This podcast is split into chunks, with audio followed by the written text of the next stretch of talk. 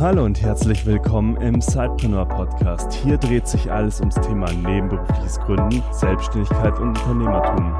Dein Host für die heutige Folge ist Juliane Biener. Und jetzt ganz viel Spaß mit der folgenden Episode.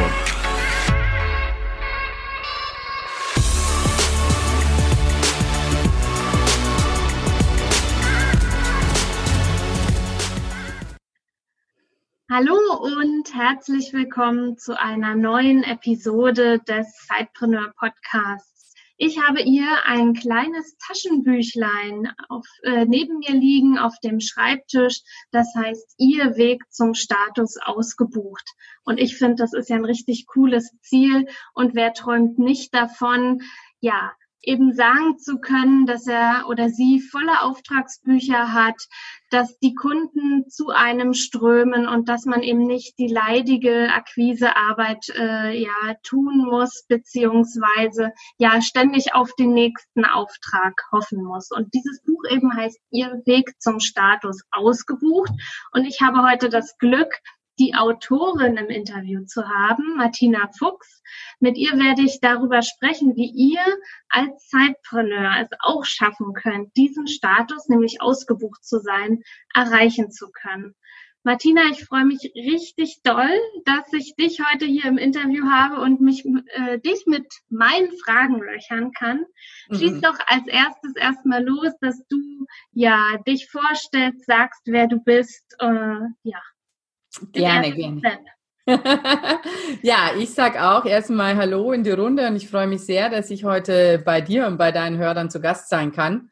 Ja, und wer bin ich? Also ich bin Martina Fuchs, ich bin seit 25 Jahren in der Welt der Medien und des Marketing zu Hause mit meiner eigenen Beratungsagentur hier in München und ich habe mich in den letzten zehn Jahren ganz stark auf das Thema Expert Branding fokussiert. Das heißt, ich habe eine Methode entwickelt, die Unternehmern dabei hilft, sich wirklich als begehrte Experten am Markt zu positionieren um basierend darauf natürlich die eigene Expertise auch hochprofitabel zu vermarkten. Ähm, ich habe da einfach meinen ganzen Erscha Erfahrungsschatz zusammengepackt. Zum einen aus meiner Medienzeit, also ich war für internationale Magazine tätig wie Cosmopolitan, Harper's Bazaar oder zum Beispiel Homes and Gardens und habe aber auch natürlich die Expertise aus meinen ersten 15 Jahren meiner Karriere gesammelt, weil ich habe mit sehr internationalen großen Unternehmen gearbeitet, wie Panasonic, Red Bull, äh, Siemens und wie sie alle heißen, die ganz großen Brands. Und letztlich ist es immer ein Thema, egal ob du ein internationaler Weltkonzern bist oder ob du ein Sidepreneur oder Solopreneur oder whatever bist. Wir brauchen, wir wollen immer eins. Wir wollen mehr Sichtbarkeit, wir wollen mehr Reichweite und wir wollen natürlich mehr Kunden. Und es ist völlig egal, ob da eine ganz große Firma dahinter steht oder ob das wirklich ein Solopreneur ist. Und ähm, aber natürlich führen unterschiedliche Wege zu diesem Ziel. Und einer der smartesten Wege ist für mich der Weg wirklich des Themas, wie ist denn ich, werde als Experte sichtbar? Ich gehe als Experte in den Markt und darauf basierend habe ich eben meine Expert Branding Matrix entwickelt, meine eigene Methode, die das komplette Wissen beinhaltet, aber eben auf eine, ja, auf eine, auf eine Essenz zusammenführt, wie das vom Mittelständler hin zum Sidepreneur jeder schaffen kann, dass er wirklich da draußen als Experte wahrgenommen wird und entsprechend auch dann natürlich sich über volle Auftragsbücher freuen darf. Aber da sprechen wir jetzt noch im Detail drauf. Darüber hinaus schreibe ich Bücher. Also ich habe äh, jetzt, das ist ja Buch Nummer fünf, was du jetzt gerade erwähnt hast, ihr Weg zum Status ausgebucht und ich habe auch noch einen Podcast und ich bin als Speaker aktiv. Also ich bediene mal das ganze Portfolio. Darüber wollen wir ja dann auch noch sprechen, wie du praktisch ja auch vorgegangen bist, um eben deinen Status ausgebucht ähm, ja zu erreichen. Mhm. Ähm, wir haben ja als Zielgruppe oder unsere Hörerinnen und Hörer sind ja vorrangig Menschen, die noch in der Anstellung sind, mhm. aber eben nebenberuflich äh, ein Zeitbusiness aufbauen, entweder eben auch äh, im Bereich Beratung, im Bereich Freelancing, aber es können auch wirkliche unternehmerische Aktivitäten sein, wo Produkte designt werden und verkauft werden. Also es ist mhm. ganz vielfältig. Aber eben die Sache ist, die, die Person, aus welchen Gründen auch immer, ist noch angestellt. Ja. Da gibt es ja ganz unterschiedliche Motive. Und von daher ist es ja nicht unbedingt so notwendig oder man muss nicht so schnell profitabel werden, weil man nicht so schnell von diesem Business leben muss, weil mhm. es ja dann noch die Sicherheit gibt aus der Anstellung. Natürlich soll dieses Side-Business ja kein Hobby bleiben, kein mhm. Hobby-Business, sondern natürlich so das Ziel unserer Zielgruppe und auch von uns, die den Podcast machen, ist ja eben, dass es wirklich ein Business ist.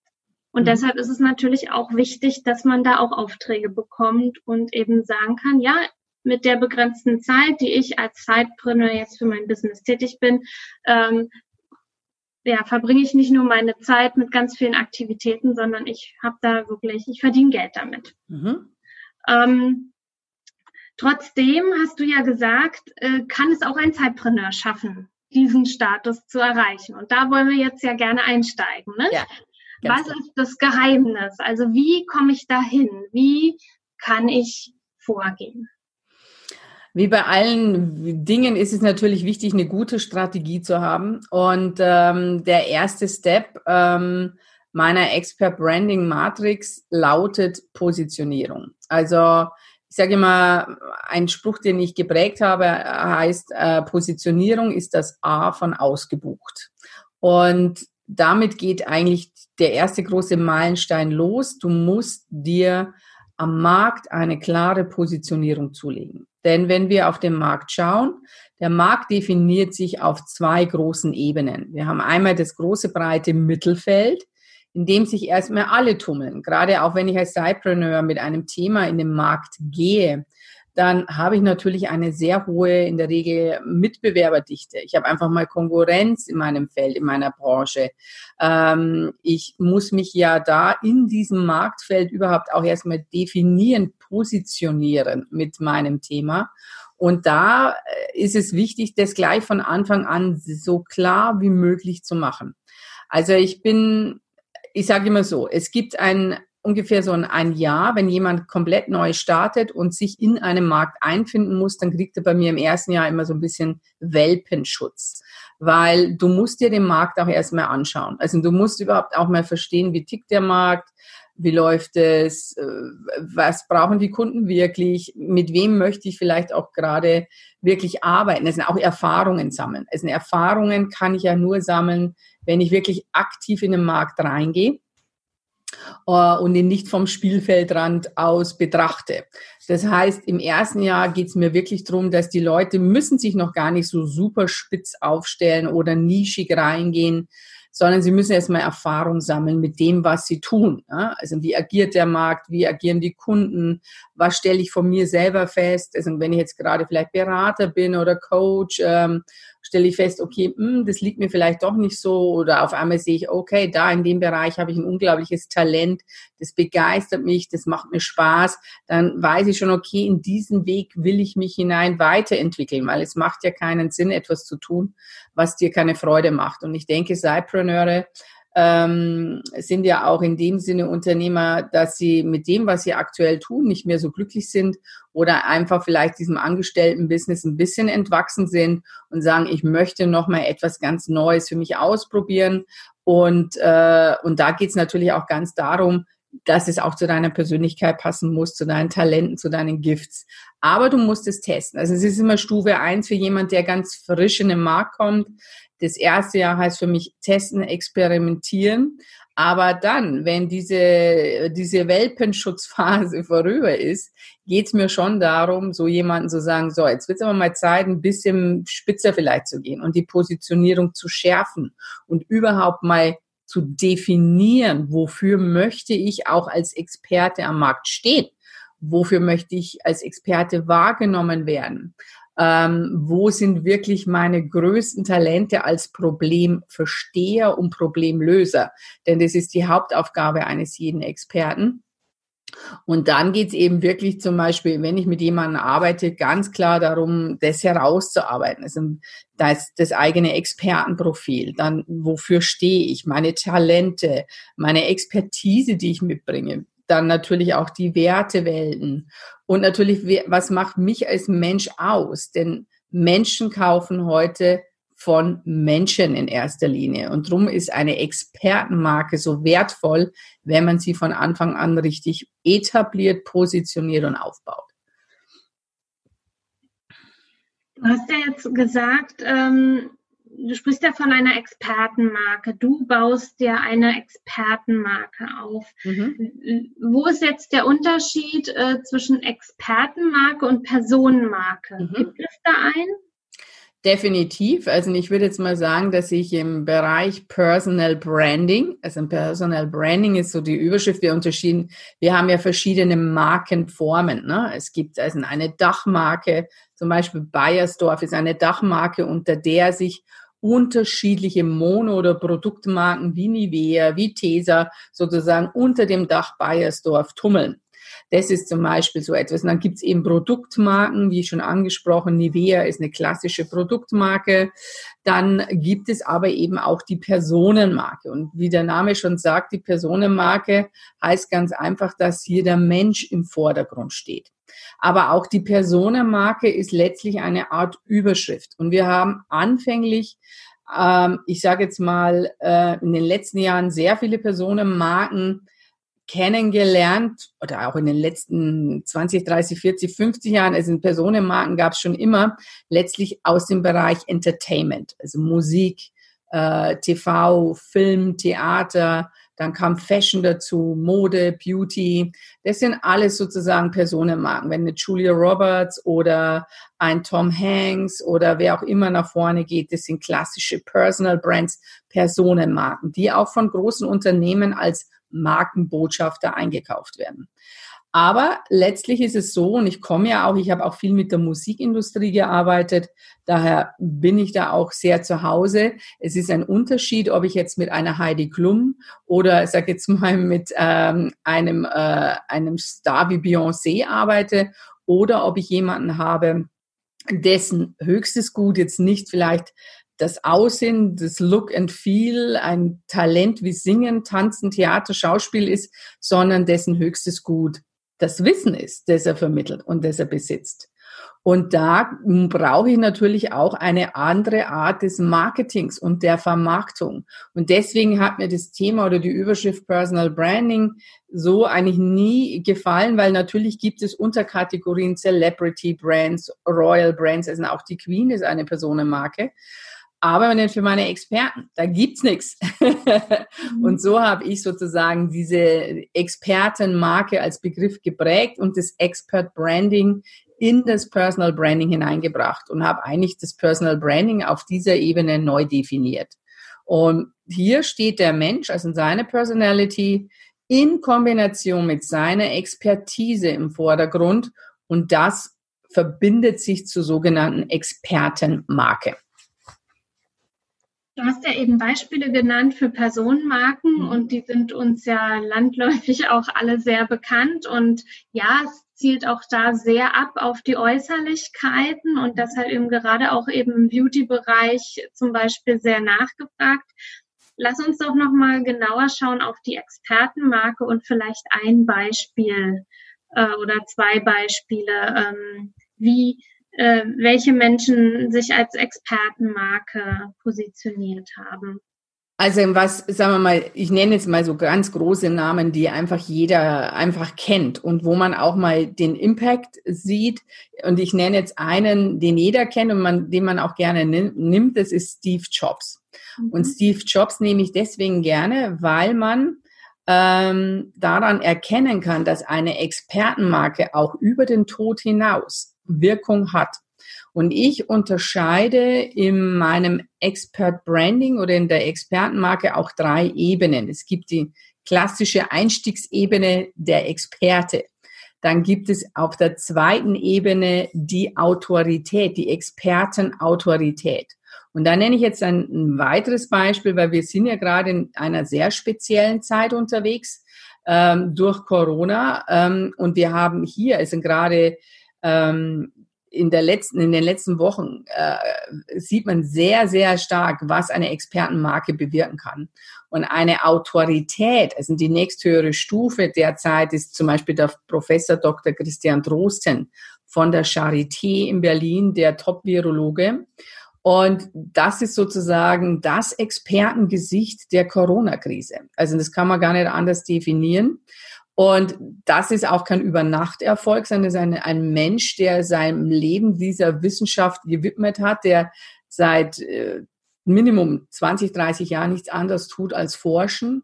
Und er wurde sozusagen natürlich in Kombination mit den Medien, denn das ist ja der Expertenstatus, wenn ich den habe, wenn ich als Experte in meiner Nische bin, und dann kommt noch die Macht der Medien dazu. Dann ist natürlich das, was passiert, worüber wir auch noch näher sprechen, dass du natürlich dann wirklich diese Reichweite, diese Sichtbarkeit über diesen Medienkanal bekommst.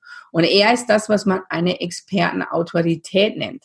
Ganz einfach, was ist der Unterschied?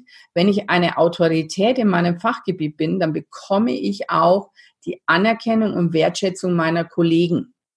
Das heißt, hier werde ich nicht nur von meinen Kunden als Experte wahrgenommen, sondern auch Kollegen innerhalb meines Themengebiets oder meiner Branche sagen zu mir, ja, das ist einfach wirklich, das ist unser Top-Virologe in diesem Bereich, da gibt's nur ihn. Wenn du mit ihm, wenn du über ihn oder mit ihm sprechen willst, dann geh zu ihm. Ja, also das ist sozusagen, wo man eben auch vom eigenen äh, Spielfeld sozusagen der Anerkennung erntet. Und dann gehen wir noch eins höher. Und das sind sogenannte Influencer. Und Influencer werden ja bei uns mittlerweile oder ich sage mal so ein bisschen leider nur mit den klassischen Social Media Influencern, zum Beispiel eben aus dem Beauty- und Fashion-Bereich, in Verbindung gebracht. Nur das ist eigentlich ein uralter Begriff, denn Influencer gab es schon immer. Früher hießen solche Influencer zum Beispiel Madonna oder Oliver Kahn. Also sprich, die waren mehr im Entertainment-Sportbereich wieder zu Hause. Das sind die sogenannten Markenbotschafter gewesen, die, wenn sich Coca-Cola einen Star einkauft, um seine Brause zu bewerben, dann will ich natürlich einen großen Namen auf der Leinwand haben und, und, und. Also ein Influencer ist nichts, was erst durch Social Media entstanden ist. Aber es gibt eben auch den Experten-Influencer und das ist zum Beispiel ein Steve Jobs, das ist ein Elon Musk. Das sind Menschen, die durch ihr Wissen und durch ihre Expertise ähm, eine ganze Gesellschaft verändern. Ja, das ist sozusagen die höchste Form, die ein Experte auch erreichen kann. Dass sie dann mit ihrem Wissen, mit ihrem Know-how einen Markt revolutionieren, eine Gesellschaft prägen, eine Gesellschaft verändern. Und es hat jetzt nichts mit den Fashion- oder Beauty-Influencern zu tun, die vielleicht zwar in ihrem Segment auch natürlich Dinge verändern oder vorantreiben, aber nicht auf dieser großen gesellschaftlichen Ebene. Mhm. Das ist natürlich eine wahnsinnige äh, Reise, die man äh, da machen kann. Ja, von ja. Experten zur Expertenautorität hin zum Influencer, wie du das jetzt eben äh, beschrieben hast. Natürlich werden viele auch schon damit zufrieden sein, wenn sie auf dieser ersten Stufe stehen und wirklich als Experte äh, wahrgenommen werden und deshalb eben auch gebucht werden. Mhm. Vielleicht, ich da, vielleicht darf ich noch kurz was ein, äh, ergänzen dazu. Also das wollte ich vorhin noch sagen. Ich sage immer, ein Expertenstatus oder eine Expertenmarke ist für mich wie ein guter Wein. Je älter der wird, umso besser wird er. Dein, denn dein Wissen, deine Erfahrung, deine Expertise wächst mit dir mit. Und ich sage mal, hier ist Alter gefragt und geschätzt. und zum Experten reift man ja auch nicht über Nacht. Also äh, zu sagen, was man manchmal so lapidar irgendwo hört, lies fünf Bücher, dann bist du schon Experte. Nein, also klar, dann weißt du vielleicht mehr als 80 Prozent der Menschen, die vor dir sitzen. Ähm, Expertise entsteht ja auch nicht nur durch Wissen, sondern durch gelebte Erfahrung.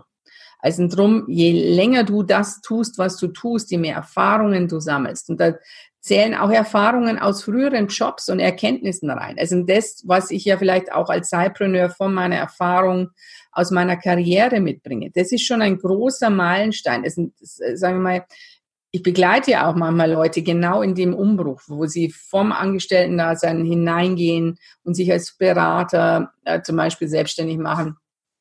dass ich sage, viele kommen, ja, aber ich habe doch eigentlich noch gar keine Expertise und ich fange jetzt da gerade ganz neu an und wer soll mich denn da überhaupt ernst nehmen als Experte? Ich sage, ja, Kinder, ihr vergesst immer, ihr kommt ja nicht mit leeren Taschen. Also es gab ja auch ein Leben vor der Selbstständigkeit und diese Expertise, das Wissen, das Know-how, das ist natürlich super wertvoll und das muss man natürlich dann auch, das rechnet man mit an und das muss man natürlich auch entsprechend kommunizieren dann später. Aber Letztlich ist es ein Weg, den man geht. Und eine Expertenmarke ist etwas, was super konstant mit dir weiter wächst, während Personenmarken in der Regel manchmal auch ganz stark von Trends äh, beeinflusst sind. Ich sage jetzt mal Attila Hildmann, der Vegan-Papst Deutschlands, so hat ihn, glaube ich, mal eine Boulevardzeitung auch benannt. Ähm, als der Veganismus aufkam, also vorher hat Attila Hildmann keiner gekannt, würde ich jetzt einfach mal behaupten. Und dann wurde dieses Thema vegane Ernährung ein ziemlich großer Hype. Er hat ein paar Bücher dazu geschrieben und schwuppidiwuppi war er das Gesicht der veganen Bewegung in Deutschland. Ja? Heute, sag ich mal, ist dieser große Hype um ihn, der damals ganz groß war, eigentlich wieder abgeflacht, weil Vegane Ernährung hat sich in unseren Alltag mehr und mehr eingefügt. Das heißt, eine Personenmarke ist sehr stark von Schwankungen abhängig, was Trends be äh, betrifft und ähm, Einflüsse von außen. Während eine Expertenmarke kann man sich vorstellen wie eine Treppe. Also du gehst, je älter du wirst, je mehr Erfahrung du hast, du steigst immer ein Treppchen höher. Ja? Und drum ist das, wo, wo du so schon gesagt hast, viele von uns sind erstmal glücklich, wenn sie sich schon in der Expertenliga als Experte etablieren. Und ich sage, wunderbar, ist der erste wichtige Step sowieso. Aber es kann im Laufe der Jahre einfach automatisch passieren, dass du dich zu der Autorität hin entwickelst. Du musst nicht Elon Musk werden, wenn du nicht willst, oder Steve Jobs. Das ist, das ist einfach so das, das Sahnehäubchen da droben. So wie nicht jeder Königin von England werden kann. Ja, sagen wir mal, weil der Platz vielleicht momentan schon belegt ist.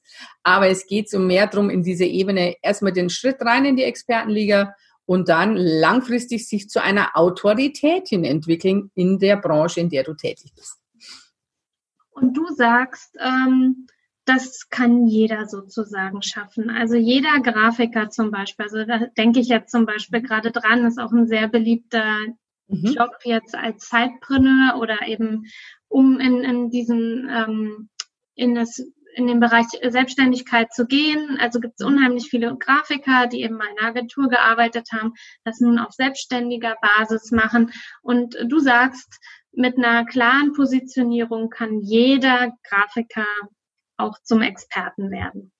Absolut. Also es kommt immer darauf an, was er mitbringt, welche Talente er hat, auf welchen Markt er sich fokussieren möchte. Also ich sage jetzt mal ganz klares Beispiel. Vielleicht äh, hat sich äh, ein Grafikdesigner ganz stark auf das Thema Social Media Feed Design konzentriert. Vielleicht sagt er, ich positioniere mich ganz klar drin, dass es bei mir die genialsten Instagram-Feed-Designs gibt, ähm, die du da draußen am Markt haben kannst.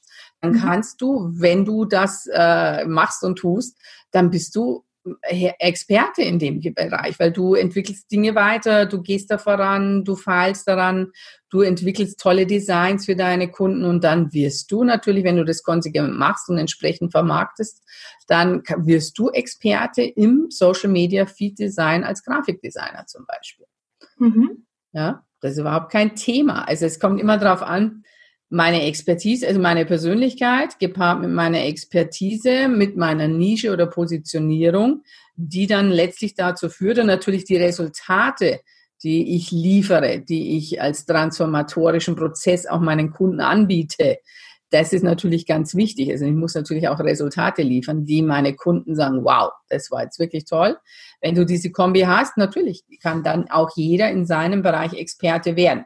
Aber es ist auch wichtig, sich ganz klar, auch ein wichtiger Meilenstein in meiner Expert Branding Matrix ist, deinen Experten USP, dein Alleinstellungsmerkmal zu definieren. Also was unterscheidet dich denn von den tausend anderen Grafikdesignern in diesem Markt- und Wettbewerbsfeld?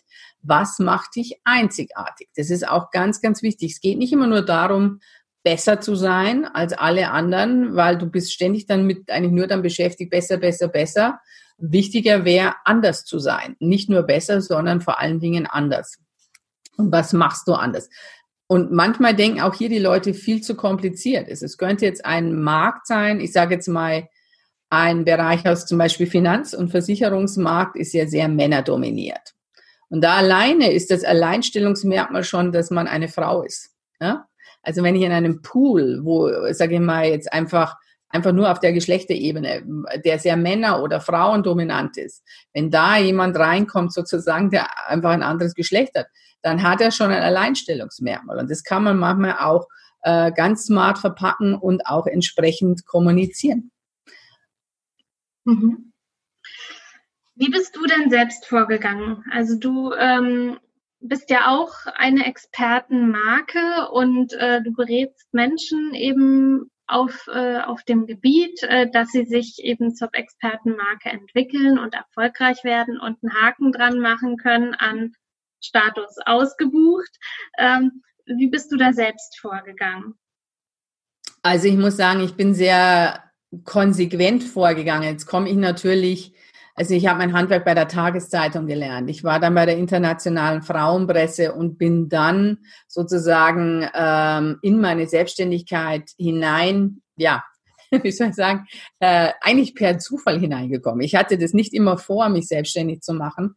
Es war jetzt kein langer Plan, gehegter Plan, aber ich hatte unter anderem auch für große Jugendmagazine gearbeitet und habe ein Konzept entwickelt gehabt, ein Event-Konzept. Und äh, wir waren praktisch die Vorreiter von The Dome und so weiter. Also ein, ein sehr spannendes Konzept, das mich mit der Musikindustrie, mit den großen Brands zusammengebracht hat. Und dann hat man mir die exklusiven Vermarktungsrechte damals für diese Eventserie angeboten. Und das war eigentlich mein Startschuss, mich selbstständig zu machen. Und ich hatte einfach das Glück, dass ich mir schon während der Medienzeit einen sehr guten Namen gemacht habe und natürlich wusste, wie man auf dieser Klaviatur spielt. Jetzt muss man sagen, zu meiner Zeit, als ich mich selbstständig gemacht habe, das war äh, 95, ähm, da gab es jetzt weder großartig Internet noch Social Media. Also da war einfach Netzwerken angesagt, da war Rausgehen angesagt und äh, da war es auch wichtig, dass du in den Medien präsent bist, also solche Dinge. Und äh, ja, und sage ich mal, meine Marke ist ja mit mir mitgewachsen und natürlich ganz wichtig, auch ich habe mich immer wieder mal auch neu erfunden in dem Tun, was ich tue. Also ich bin jetzt nicht, ich mache nicht das, womit ich gestartet bin. Also meine ersten zehn Jahre waren ganz stark fokussiert auf das Thema Event und Jugendmarketing. Ähm, und Jugend also und Sponsoring, Event Sponsoring, also von großen Tour-Sponsorings wie zum Beispiel Britney Spears bis hin zu äh, Formel 1, da war alles mal mit drinnen. Ähm, das Thema ist, dass es aber ein sehr, sagen wir mal, gerade wenn man in diese Event- und Jugendmarketingbranche ist, wo ich gesagt habe, irgendwann nach zehn Jahren wächst man auch raus. Das sind die ersten zehn Jahre waren einfach gigantisch. Es war einfach ein super ich sag mal, meine Arbeit war eigentlich keine Arbeit, sondern es war eine zehnjährige lange Party. Aber irgendwann mal kommt man an einen Punkt, wo man sagt, okay, will ich das auch noch machen, wenn ich 50 bin äh, und will dann irgendwie 300 Tage die Woche, äh, 300 Tage im Jahr reisen und unterwegs sein. Und äh, ja, man entwickelt sich selber weiter. Und das ist auch, glaube ich, sehr, sehr wichtig. Und ich glaube, viele Zeitpreneure verstehen das, dass man sagt, man merkt einfach, dass man da, wo man ist, nicht mehr so ganz glücklich ist, dass es dass es was Neues braucht. Und dann kam sowieso ein großer Umbruch auf dem Markt, das, was wir jetzt gerade auch wieder alle erleben. Das war mit dem äh, Türmefall sozusagen in New York, 9-11. Und es hat auch meine Branche, also Marketing, ähm, extrem erschüttert. Ja? Also es hat viele Branchen extrem, also die Wirtschaft hat, wurde da auch erschüttert. Und da war es auch wichtig, sich neu zu definieren und neu zu erfinden. Und das gehört auch zum Unternehmertum dazu. Und ich habe dann ähm, ja einfach auch mir meine Auszeit gegönnt und gesagt, okay, wo will ich hin? Was, also wie gestalte ich mein Business neu oder welche Themenfelder interessieren mich? Und so kam ich zu dem Thema eben Personal Branding, Expert Branding, Positionierung und habe das dann über die Jahre hinweg entwickelt. Und wie gehe ich da selber vor? Eins ist klar, du musst sichtbar sein. Also du musst Marketing machen, du musst für dich trommeln, du musst rausgehen. Ähm, und mein Thema Expert Branding, das ist etwas auch, ich glaube, ein Stück weit auch daher in mir gereift, weil ich weiß, dass es da draußen unglaublich viele tolle Experten gibt, die unglaublich viel Wissen und Know-how haben, aber nicht wissen, wie sie sich selber vermarkten und verkaufen können oder sollen und müssen. Und als dann Social Media aufkam, das war für mich so der Startschuss 2004, Anfang 2000, als das kam, wo ich mir gedacht habe, wow, da eröffnen sich jetzt tolle neue Ideen und Märkte, da werden jetzt Möglichkeiten in die Welt geboren, ähm, als alte Marketingfrau und Zeitungsfrau, wo ich sage, wow, da, da geht was. Und ich habe mich schon immer für, für diese neuen Dinge wahnsinnig begeistern können und bin da auch dann gleich tief rein in das digitale Marketing, in diese Chancen und, und Märkte. Und wie gesagt, das kombiniert mit meiner, mit meinem sehen und erkennen, dass es draußen wahnsinnig viele Experten gibt, die aber nicht wissen, wie sie es tun sollen oder wie sie es anwenden können, und das Schlimme ist ja immer so, also für mich ist es ein bisschen, ich leide da manchmal, dass du gerade die Experten mit Substanz, die zweifeln oft auch an sich. Bin ich wirklich Experte? Bin ich wirklich gut genug, als Experte auf dem Markt aufzutreten? Die halten sich selber mit Selbstzweifel oft so sehr zurück, dass sie am Markt von den, ich nenne sie immer von den Luftpumpen, immer überholt werden. Und die Luftpumpenspezies, das ist die, die können eines wahnsinnig gut, die machen eine enorme Show, die trommeln, die sind präsent, da gibt's volle Action. Ob dann unten drunter wirklich geliefert wird oder was sie an Substanz haben, das ist denen sekundär. Weil sie kommen, sie machen eine große Show, sie sahnen ab sozusagen an Aufträgen und hinterlassen manchmal auch wirklich äh, zerstörtes Feld, weil sie natürlich viel versprechen und wenig halten. Und das ist immer das, wo ich sage, da entsteht ein Frust bei den Experten mit Substanz. Also, ja, ich habe so viel Expertise, ich weiß so viel und irgendwie komme ich nicht an den Start und dann kommen die daher, haben so wenig Wissen und machen hier den großen Zampano und zahnen hier die großen Aufträge ab. Und dann sage ich immer, genau, finde den Fehler. und das ist so etwas, was mich in meiner Arbeit, wo mich, wo es mich hingeführt hat, weil ich muss sagen, ich kenne das auch so ein bisschen an mir. Und ich glaube, das war so, so mit so ein Auslöser. Ähm, ich war immer the best kept secret in meiner Branche. Ja? Also ich war immer ein super Geheimtipp, aber ich musste nie um Aufträge schon von Stunde Null meiner Selbstständigkeit an mich nie bemühen, weil mich jeder in meiner Branche kannte. Ich war von Anfang an ein Name.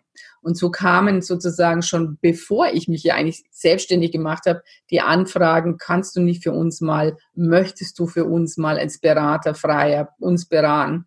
Und das war natürlich eine Luxusausgangssituation. Aber ich kenne das von mir selber, weil ich habe natürlich dann auch neue Geschäftsfelder erarbeitet und da habe ich gemerkt, okay, du musst jetzt schon mal ein bisschen mehr trommeln, weil nicht jeder kennt dich da draußen und da musst du auch über deinen Schatten steigen, du musst deine Komfortzone verlassen, ähm, du musst dein Gesicht da draußen mehr sichtbar machen. So einfach ist es. also ich habe das, was ich predige, an mir selber definitiv getestet. Äh, es ist an mir alles ausprobiert. ich dich jetzt so erlebe äh, und die Zuhörerinnen und Zuhörer da draußen sehen uns ja jetzt beide nicht, aber wir können uns über den Bildschirm ja sehen und genau. ähm, äh, habe ich so den Eindruck, dass du schon auch eher so ja eine extrovertierte Persönlichkeit bist. Ähm, was ist jetzt mit den Menschen? Und ich könnte mir echt vorstellen, ich meine, wenn wir jetzt gerade auch nochmal den äh, Christian Rusten ansprechen ähm, als Virologen, es gibt ja da auch Menschen, die sind still und leise. Die sind Experten auf ihrem Gebiet, aber das sind eben nicht die, die die Trommel nehmen und da mal ordentlich draufschlagen. Äh, mhm. Welchen Tipp hast du denn an die? Also das eine ist, äh, was eben viele immer nicht vermuten. Also ich habe einen großen introvertierten Anteil, aber ich mhm. habe das große Glück, dass ich ähm, ja, dass ich eine gute Mischung bin und dass ich auch weiß, ähm, was ich zu tun habe und dass ich es dann auch kann. Also ich kann rausgehen auf eine Bühne, ich kann eben wie hier mit dir ganz entspannt so ein Interview führen. Also das ist etwas, wo ich sage, ich kann es und ich tue es, weil ich weiß, dass es notwendig ist. Ähm, aber ich bin auch jemand, der darauf verzichten könnte. Es ist, es muss, ist nicht mein täglich äh, Lieblingsding, dass ich sage, okay, äh, ich muss es tun. Also zum einen hat es für mich sehr viel mit Mindset zu tun. Ich frage mich immer, was will ich erreichen und wie komme ich dahin? Und das ist einfach eine Basis, die dazugehört. Aber jetzt zum Beispiel eben nochmal zurück zu den Persönlichkeiten, die wirklich, sage ich mal, 150 Prozent introvertiert sind. Und wenn wir uns mal den, den Drosten nehmen, der hat sich das auch nicht träumen lassen, dass er einmal eine eigene Podcast-Show kriegt, dass er auf YouTube zu sehen ist, dass er in jedem Fernsehstudio sitzt. Es ist eigentlich momentan gerade die große Stunde der Wissenschaftler, muss man einfach mal sagen. Ähm, und jetzt haben sie eine Bühne und ich glaube, am Anfang fanden sie es alle nicht so prickelnd, aber jetzt zwischendrin genießen sie es doch auch schon mal, dass die Welt mal auf sie schaut und sie nicht nur in ihren eigenen Zirkeln sozusagen die Preise hin und her reichen. Das Thema ist halt ganz einfach ähm, und da kommen wir dazu, ist, dass wenn ich jetzt ein introvertierter Typ bin, dann muss ich mir Kanäle suchen, die einfach zu meiner Persönlichkeit passen. Und äh, das heißt nicht, dass ich jetzt jeden Tag äh, Livestreaming machen muss, dass ich jeden Tag auf meinem YouTube-Kanal äh, präsent sein muss, sondern da muss ich mir Medien suchen oder Plattformen suchen, über die ich bevorzugt kommuniziere. Das kann jetzt sein, äh, einer der größten Türöffner natürlich für die Expertenliga sind die eigenen Bücher. Das heißt, dann geht's vielleicht ans Buchschreiben oder du machst einen tollen Unternehmensblog äh, und schreibst regelmäßig äh, und bloggst regelmäßig. Also sprich, du gibst dein Wissen über das geschriebene Wort weiter. Du achtest und schaust drauf, dass du vielleicht in wichtigen Fachzeitschriften Artikel positionieren und platzieren kannst. Also Pressearbeit kann ich nur empfehlen, ähm, und sowohl in den digitalen als auch in den Offline-Medien. Ähm, das ist für die Introvertierten natürlich eine super Plattform. Und was natürlich auch möglich ist, ich habe einige meiner Kunden, die dann für sich das Podcasten entdecken. Das heißt, sie müssen sich nicht zeigen. Es, man ist ja, wenn man podcastet, alleine, wir beide wissen das, dann sitzt man in seinem Büro, man hat sein Mikro, man kann das auch von mir aus hundertmal aufnehmen, aber ich sage immer Vorsicht, Perfektionismus. Also man muss in dem Sinne nicht mit der Außenwelt interagieren, wenn man nicht möchte, aber man kann sich trotzdem Kanäle suchen, über die man seine Expertise weitergibt und Kostproben davon erteilt.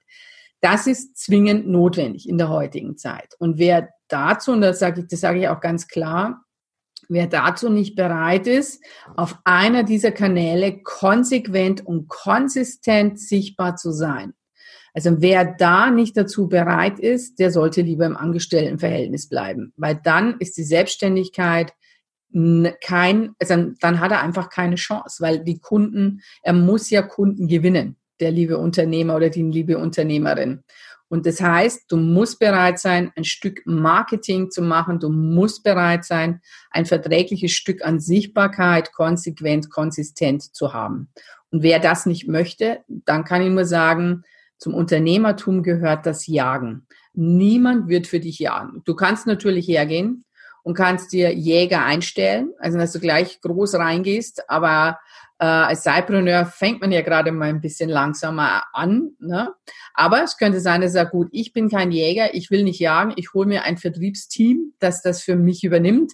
Ich engagiere eine PR-Frau, die die Pressearbeit für mich macht. Also ich kann sehr viel auch outsourcen. Aber da muss ich halt natürlich auch Zeit, Geld in die Hand nehmen und das entsprechend bezahlen können, das Budget dafür haben.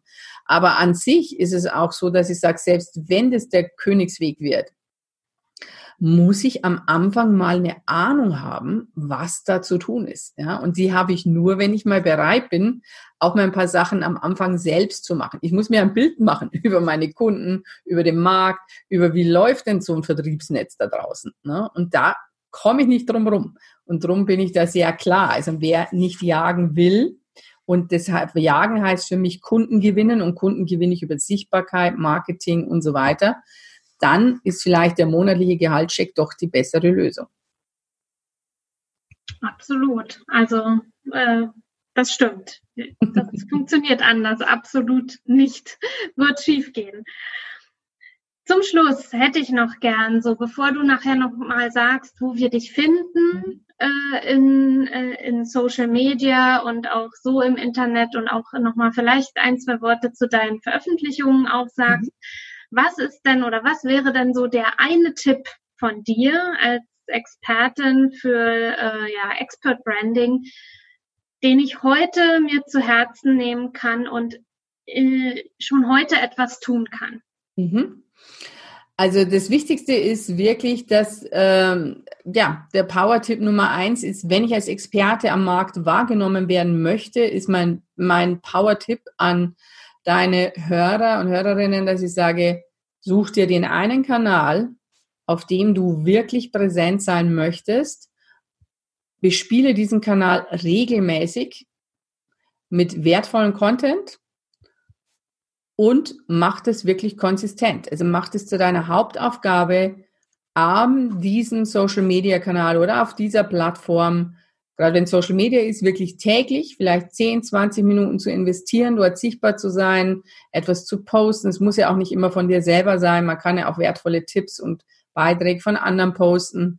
Aber such dir einen Kanal, sei da jeden Tag präsent, kommentiere, like, veröffentliche und mach das konsequent Minimum, sage ich mal, 60 Tage. Und dann schau mal, was da passiert und was da an Reichweite. Und natürlich auch, bitte auch verkaufen. Es ist auch immer wichtig, dass Leute vergessen, es geht nicht nur darum, Content zu produzieren und zu teilen und zu sharen.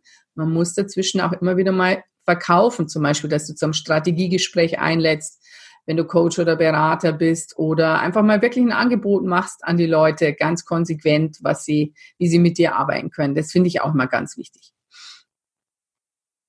Super Tipp. Vielen Dank dafür und ja, den kann man sofort umsetzen. Das ist ja. das Schöne dabei. Vielen Dank, äh, dass wir heute so ausführlich darüber sprechen konnten, ja, wie wir hinkommen zum Status ausgebucht, wie wir uns als Expertenmarke etablieren können. Und natürlich sind ja dafür auch deine Bücher da, dass wir da nochmal näher reinlesen, ähm, ja, uns vertiefen in diese Themen und dann auch in die Umsetzung kommen. Magst du da noch ein bisschen was zu erzählen und eben auch, wo wir Kontakt mit dir aufnehmen können? Sehr gerne. Also meine zwei Standardwerke zu diesem Thema ist einfach mein, es ist einmal mein Hauptwerk, das heißt Digital Expert Branding, die Positionierungs- und Marketingstrategie für mehr Sichtbarkeit, Erfolg und Kunden. Und das ist wirklich das Standardwerk zu diesem Thema und das erscheint übrigens im Juli in der zweiten Auflage. Da habe ich auch ein komplett neues Kapitel dabei, wo es um das Thema geht, als Experte in Krisenzeiten begehrt, also wo ich auch zeige, wie gerade eine Krisenzeit dir dabei helfen kann, auch als Experte wirklich begehrt zu sein.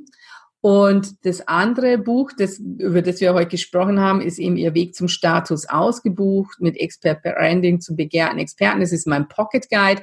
Das ist eigentlich so der Schnelleinstieg in die Methode, sich mal in Übersicht. Und das war mir eigentlich der Ursprung, warum ich das mal gemacht habe, wo ich sage, nicht jeder will 250 Seiten mal durcharbeiten und sondern will sich vielleicht erstmal einen Überblick verschaffen, um in das Thema, ist es was für mich und wie gehe ich davor? Ja, und ansonsten, wer nicht gerne liest, der kann auch Erfolg für die Ohren haben. Sage ich immer, auf meinem Podcast findest du natürlich jede Menge Informationen rund um das Thema Expert Branding, Expertenpositionierung, Kundengewinnung. Und es ist ganz einfach unter martina-fuchs.com slash podcast. Da kommst du zu meinem Podcast und findest alles. Und ansonsten, ich bin auf allen Social Media Kanälen zu Hause. Mein Lieblingskanal LinkedIn, definitiv. Da werden wir viel kommunizieren. Ähm, da, das ist sozusagen auch einer meiner Hauptkanäle. Aber ich bediene natürlich auch Facebook und Instagram. Ähm, und äh, ja, da findet man mich. Und es wird jetzt demnächst auch ein, äh, einen großen Lounge geben auf meinem YouTube-Kanal. Da wird demnächst viel passieren. Jetzt muss ich erstmal alle meine Bücher wieder in die Welt bringen. Aber dann, jetzt geht's los, dass ich dann auch auf YouTube eine eigene YouTube-Show zum Thema mache und dort regelmäßig Videos äh, veröffentliche. Und da gibt man auch einfach Martina Fuchs ein und Expert Branding und da findet man mich. Super klasse. Also du schickst mir ja nachher noch die Links auch zu deinen Social Media Kanälen und zu deinem Podcast, was wir natürlich dann in den Show Notes und auch im Blogartikel verlinken werden. Ich danke dir vielmals für deine Zeit, die du dir heute genommen hast, um mit mir über dieses wichtige Thema zu sprechen. Und ich denke, dass wir da auch einiges mitnehmen konnten, ja, für unseren weiteren Weg und natürlich auch viele Tipps für unsere Zeitpreneure da draußen. Dir, Martina, ja, weiterhin ganz, ganz viel Erfolg und ich freue mich jetzt schon auf deinen YouTube-Kanal. Du hast mich richtig neugierig gemacht. Super. Und ja, euch da draußen, lieber Zeitpreneure, habt eine gute Zeit, einen guten Start in die neue Woche und schreibt doch gerne mal, welchen Tipp ihr heute ja für euch mitgenommen habt und was ihr jetzt demnächst für euch umsetzen werdet. Bis dahin, eine gute Zeit. Bis dann. Eure Juliane Behnert. Tschüss. Du willst noch mehr Tipps, Tricks und dich mit anderen Zeitpreneuren vernetzen? Dann komm doch einfach in unsere Facebook-Community. Den Link dazu findest du in den Show Notes.